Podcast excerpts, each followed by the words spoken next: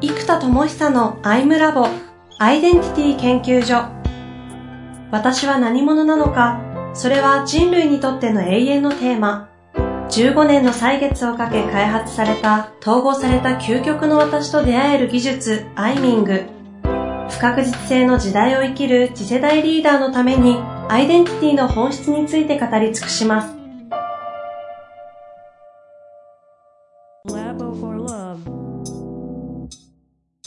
こんにちは、遠藤和樹です。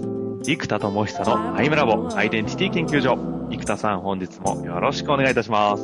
はい、よろしくお願いします。さあ、次回に続き、前回でしたね。前回に続き、マーケティングのお話をしていきたいなと思うんですが、試行錯誤しながらね、ついに生田さんがね、そのマーケティングというのに手を出す日が、私、一緒に、何ですか、このポッドキャストというのを始めて3年以上経つんですけれど、生田さんにとってマーケティングとは開発の邪魔であるという イメージがあったんですけど。そうです。まあ、邪魔とまでは言い過ぎですけど、でも、いやでもそういうの感覚が結構あって、言いましたよね。やっぱりこう、発明家であってマーケッターじゃないんですっていう発言は、もうこの期間どれだけしたか。本当で本当。売る気一切ないよねみたいな出来事が、どれだけあったか。本当本当。というところから、あのー、そうですね、やっぱ根詰めて作り込まなきゃいけない、まあもう作り込みたいみたいな時期が、あのー9月で1回落ち着いたので、もう10月からは、じゃあやっと、エネカラーとか統合、インサイトマップのウェブウェブアプリアプリケーションのインサイトマインド。で、そしてメタマーの人たちが育ってきたので、メタマー。で、かつ、メタマーの人たちがワンオンワンできるプラットフォームのインナーツアーズ。で、あと、オンラインのグループワークのプラットフォームあの、要はフィットネスクラブみたいに、オンライン上でグループワークができるプラットフォームがあれば、あの、例えば、あ、インサイトマップとマーケティングを日曜日の朝9時から11時でやってれば、これ興味あるから行こうって言って、その、まあ、フィットネスクラブの A スタジオ、B スタジオにいろいろあるじゃないですか。ヨガやってたり。はいはい。なんか、筋トレやってたり。うん、そんな形で、もう、あのーオンラインのグループワークショッププラットフォームを作ってるんですよ。へえ、いつの間にそんなのが。もうこれも作っててですね、これがクエストっていうのがまあ探求っていう意味で、探求する技術のミュージアムなので、クエスタム、クエストミュージアムでクエスタムっていう、で、インナーツアーズがワンオンワン、クエスタムがワークショップ。はいはい。これ実はシステムほぼ一緒なんですよ。あの、定員をインナーツアーズは1にしとけばよくって、1で締め切っちゃえばよくて、クエスタムの方は定員を例えば20とか40とか、ものによって、あの、絞ればいいので、システムが一緒だから同時開発ができてるから、あの、表面だけ変えれば出来上がるんですね。で、これで、まあ、全部オンライン完結なので、やっとこう、前から言ってた、こう、こう、小刻みオンラインとがっつり合宿って呼んでたように、オンラインで、ひたすら毎日とか小刻みにやる。うんうん。で、例えばスクールとかも本当は毎日やった方が効果的なんですけど、通いだとどうしても月に2日みたいな形じゃないと無理じゃないですか。うんうん。でもオンラインだったら、例えば極論、朝6時半から7時の1日30分だけの毎日やりますとかっていうのもできるわけですよ。はいはい。ね、みんな早く出社してもいいし、家でやってもいいし、ね、公園歩きながらやってもいいみたいな、今だったらね、スマホ持ち歩けばできますから、うんうん、なんで、このオンラインっていうものを入れていくのと、やるなら今度はがっつり合宿っていうスタイルにすれば、世界中の人たちが、あの、オンラインだったら参加できますし、ね、合宿も7泊8日だったら世界中どこでやっててもわざわざ行ったっていいじゃないですか。ええー、カンファレンスとかも3泊4日ぐらい以上だったら。一泊二日のために海外ちょっと重いですけど、なんで、逆に3泊4日以上の長いものであれば、世界で開催して世界中から来やすいですので、あのまあそういう形にしていこうということで、あの、今こうやってオンラインのシステムとアプリケーション、まあプラットフォームとアプリケーションがどんどん出来上がり、で、さらに、やりすぎなんですけど、まだある。あの、インサイトマップを使ったウェブメディアをセロリンカタイムズって名付けていて、な、なんですか？セロリンカタイムズ？セロリンカタイムズです。セロリンカタイムはい。でこれ、あの、セロリンカっていうのは、ウトウっていう鳥で、あの、空から水中にダイブしてる、水中を泳げるんですよ。ズ。はあ、はあはあはそう。はいはいだから、あの、インサイトマップって俯瞰して、内面の深いところまで深層心理のようにブーンとダイブするので、俯瞰してダイブするっていう動きが、ウトウっていう、空を飛んで水中の深くまでも、まあ深くまでいかないですよ。潜れるっていうコンセプトでセロリンカって音が面白いし、いいなと思って、はインサイトマップを使ったニュースメディアをセロリンカタイムズって名付けてるので、まあなんか、こういうメディアもですね、一気に今リリースして、あ。すごい。一人でやってるんですね。そうですね。こんだけのサービス数あったらね、結構な会社だと普通思いますよね。うんだから開発チームだから実際結構な人数なんですよ。会社は僕一人だけどね。もちろん一人で作るのはこれ不可能なので。はい。そうすると、インナーツアーズ、オンラインワークショップのクエスタムがあって、セロリンカタイムズが出て、すでに他にあるのが、エネカラーに、カラー、エネカラー、統合あ、統合ね。そうですね。ですね。うん。なんか自分でもたくさんありすぎて、まあ他にもいっぱい開発してるんですよ、同時進行で。あの、頭の中どうなってるのか非常に不思議ですが。え、これをマーケティングでっていう話に戻しますと、どこをマーケティングかける？でもどこってちょっと日本語おかしいですけど、どんなマーケティングになってくるんですか、これはもう切り口をどう取るかなんですよね。で、今はまず、えっと、やっぱインサイトマップっていうのが、視覚的インパクトがでかいんですよ。はいはい。そうですね。あの、言語で表現できないですが、あの、球体の中に。そうなんですよ。あの面になってて、やっぱあれがインパクトが大きいので、で、そういう意味で言うと、まず、えっと、Facebook で無料動画、僕の研修を無料でリリースしちゃいます。であと、セロリンカタイムズの記事、記事をリリースします。うん。で、記事を見てもらったり、動画を見てもらったら、スターターパックっていうのを今作ってあって、で、これも普通だったら講座がね、1日3万8000円で、あのー終わりとか、まあ4万8000円とかもありますからね、こういう結構高度な技術を使った。え特に講師が希少なマニアックな技術はどうしても高くなる。ですけど、あの、まあ、1で4万8000円だとしても、まあ、そんなもんかなっていうものになっているのに、えっ、と、動画を4万8000円分、じゃあ無料にしましたってしたことで、逆にそのコストで深くできるんですよ。なので、150分のワンオンワンを2回と、150分のワークショップを2回。で、あとアプリケーションを、え1年分つけるというのを全部パッケージして、まあ4キュッパとかで出せるわけですよ。4万9800円とか。はいはいはいはい。ワンオンワンにワークショップに150分2回それぞれあって、アプリケーション1年分。そうです。ポポポポ。普通だと100万ぐらいいきそうです。いや、もう本当そういう風に見積もられてもね、おかしくないようなものじゃないですか。研修業界で高いから。うん。でも、これをこのぐらいの価格で出せれば、いわゆる UCAN のライトな、えっと、例えば、あの、ペン習字とかで、まあ、多分2万9000とか3万5000とかそのぐらいなので、まあ、そこでもうちょっと経営者とかリーダーの人たちが意思決定に使うツールだよっていうところでいけば、まあ4キュッパだったら、結構普及価格の範囲かなと思うんです。まあ実際ワンオンワンとかの見積もりってね、その1時間4000円とか8000円とかっていう単価になってないとこの価格ではできませんから、確かに。そうなんですよ。で、オンラインで全部やるので、クエスタムとかもそうなんですけど、会場費かかんないんですよ。あで、あと僕の移動コストもかからない。まあ僕はそのクエスタムは直接最初やりますけど、あの、仮に一人しかいなかったらそれはそれで一人でもいいじゃないですか、もはや。っていうぐらい、あの、会場費もかからないし、移動コストもかからないから、なんか、なるほど。ね、ご縁があってお茶しましょうっつって2時間盛り上がっただと思えば、別にいいじゃないですか。と思えば、リスクが非常に低く、あの、逆に人数が少なかったら、それはそれでむっちゃ濃くなるんですよ。全員に応答できますし、そう。で、これが出来上がってくると、コミュニケーションが僕もみんなと取れますし、うん、うん、うん。うんですね。あと、ライブとかも作りますね。ライブ？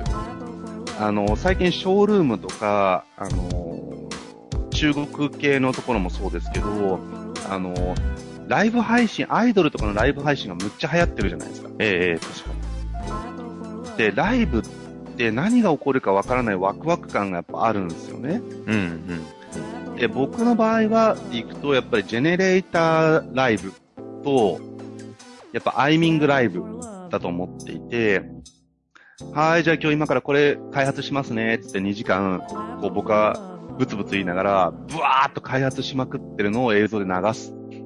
とか。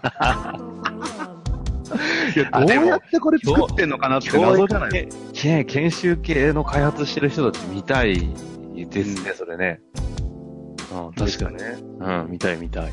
とか、あと僕がその、あの、ミノモンタさんの5がまるまる思いっきりテレビみたいに、電話相談とかやってるじゃないですか。うん、うん。まあ、あれってね、5分とかでしょうけど、あの、もう2時間ぐらいのフルセッションをやってますみたいな、ライブ。ガチなやつね。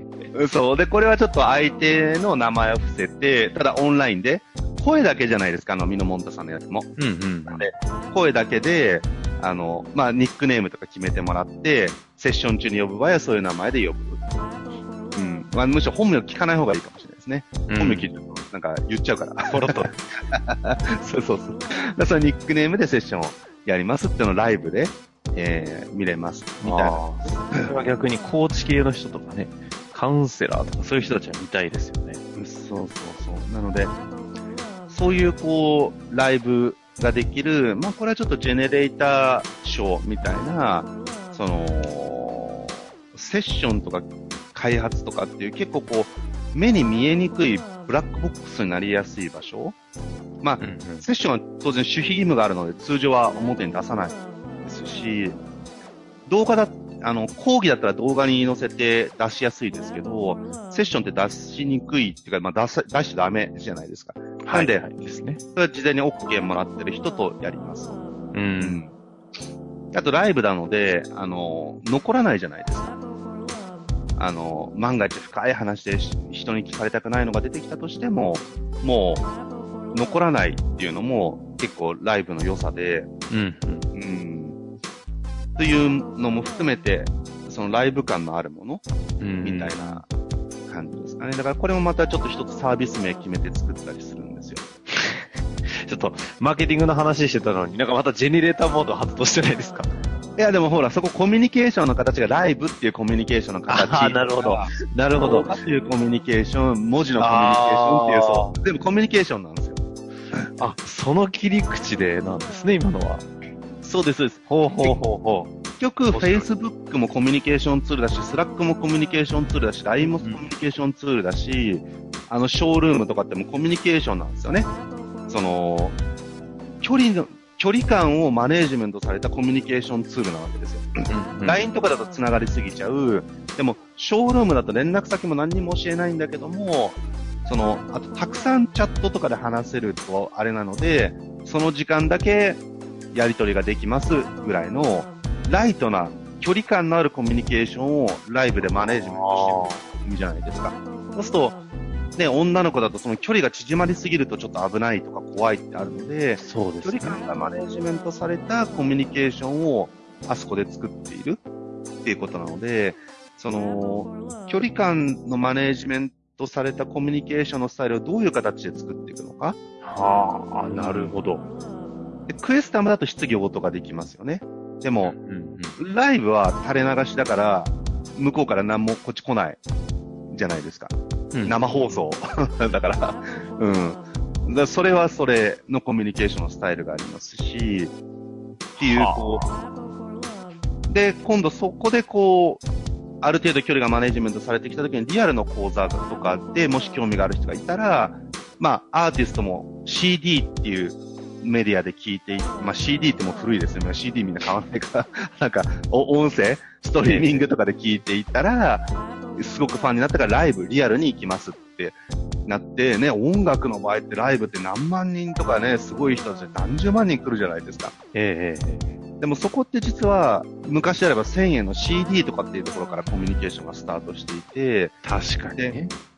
そう、ファンになったことでライブに行く。で、ライブって何万円とかね、してもね、もう全部ツアー行くって人結構多いですよね。うんうんうん。なので、そのライブにつながるっていうのが、まあ研修、まあ僕の場合合宿ですけど、ライブは、そのツアーですよね、まさに。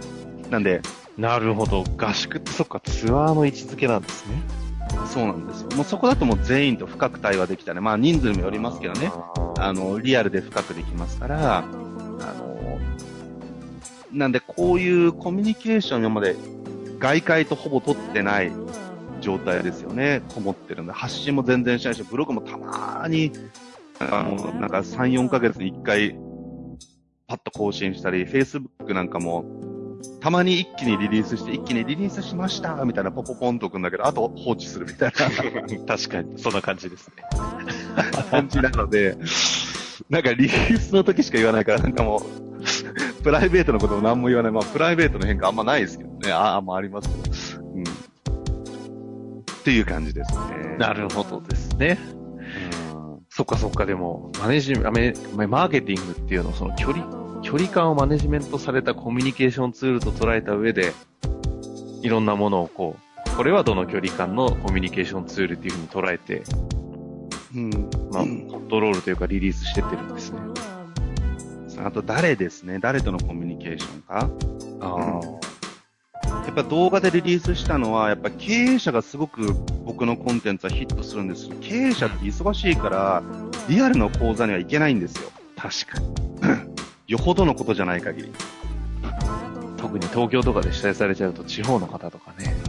そうなんですよね。でも、よほどのことかどうかを理解するには、そのコンテンツの質を理解しなきゃいけなくて、うんうんうんでも僕の場合、それって講座に来てもらって初めてわかりますみたいなコンテンツだったりしますから、確かに。うんだったら動画で小刻みで出しちゃったら、わかる人は分かってくれるかな、みたいな気持ちもあって、全部出しちゃうと。そうです。そうすると経営者の人とのコミュニケーションが取りやすくなりますよね。確かにね、そうですね。うん。いやー、そこまで考えた上でのこの、普通の人から考えたらありえないマーケティング手法を取ってるわけですね。あまあでも、マーケティングに関しては、王道ですよ。王道っていうか、その、そんなに変わんないですよ。ウェブマーケティングってもう、今って Facebook 広告とか SNS 系広告や Google ディスプレイ広告から、記事とかコンテンツマーケティング、動画とか記事に落として、で、この動画や記事の価値を先に出して、で、そこでランディングページ、誰向けにこうだよってランディングページがあって、で、ランディングページから継続的に関われる、まあ僕だったら統合っていう、あの仕組みだったり、Facebook のいいねしといてくれれば、LINE、フィードに出てくるみたいな継続的コミュニケーションに落として、で、LP なり、まあ、体験会なりっていうパターンなので、このなんか基本の流れっていうのも変わらないので、ですね。だからそこの流れは変わらないんですけど、そこのパーツにはめてくるコンテンツが普通出し得ないものをバゴバゴはめてくるので、トータルで言うと、こなんだこのマーケティングはっていう形じゃないですか。まあそうですね。その仕組みとしては、マーケティングなんですけど、はめてくるコンテンツがいかつい。そうですね。まあ、マニアックですからね、マニアな方には刺さるので、逆に言うと0.1%でいいじゃないですか。1億人いたら0.1%で10万人なので、10万人の人にとってはドヒットコンテンツだと思うんですよね。だから1000人に1人。うん。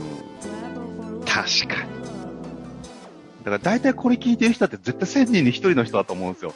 周りにこの話しても999人が理解してくれないから、これは特別ですごいって話じゃなくて、あの、変、変かもっていうのをマニアックっていうか、まあ、あの、どっちに尖ってるかってそれぞれの尖り方がありますけど、アイデンティティとか、そっち方向を大事にしたいとか、尖ってる方にとっては1000人に1人ぐらいの尖り方をしてるから多分、ここで、なるほどね。あの、聞いてくれてるんだと思うんですよね。うん。というわけですね。ぜひね、皆さんも10万人に、違う、1億人に、の中の10万、1000人の中の1人に、うん。だと思う方はね、ちょっと参加していただいて。そうですね、ぜひ。いや、絶対楽しいんでね、ぜひ皆さんも遊んでいただきたいですね、このイクタワールド。ディズニーランドみたいなもんですからね。そうですね、今本当にね、あの、ワールドいっぱいできますからね。ねインサイトマップワールドとか、エネカラワールドとかね。こういうアイミングワールドとかね。はい。というわけで、今日もやってまいりました。ありがとうございました。はい、ありがとうございます。